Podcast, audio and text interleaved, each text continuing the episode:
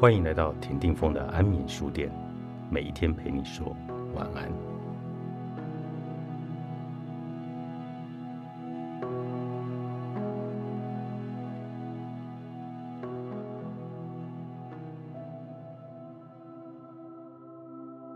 阿德勒心理学认为，纵向的人际关系是损害精神健康最大的负面因素。那么，包含之前提过的亲子教育目标。以及甘于平凡的勇气这几点在内，怎么样才算是精神健康的状态呢？首先，其中一个条件就是接纳自我。阿德勒认为，重要的不是你有些什么，而是如何运用你所拥有的东西。我这个器具和其他的东西不同，不但无法替换，也确实有些怪毛病。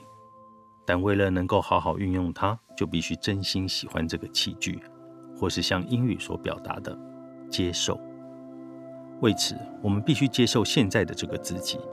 克里斯坦森在说完自己被老师德瑞克提醒现在的他就很好，不需要特意让别人印象深刻的故事之后，还说了下面这段话：请接受现在这个自己。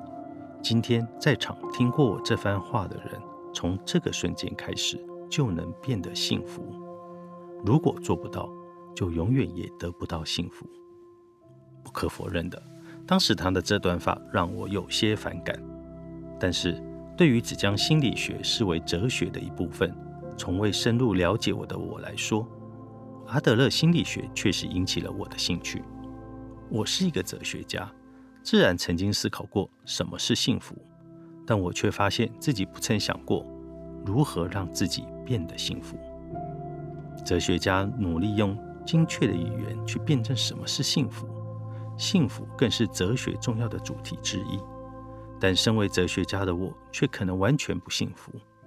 就像克里斯坦森说的：“变得幸福，说不定远比我们想象的还要简单。”但我们为什么做不到呢？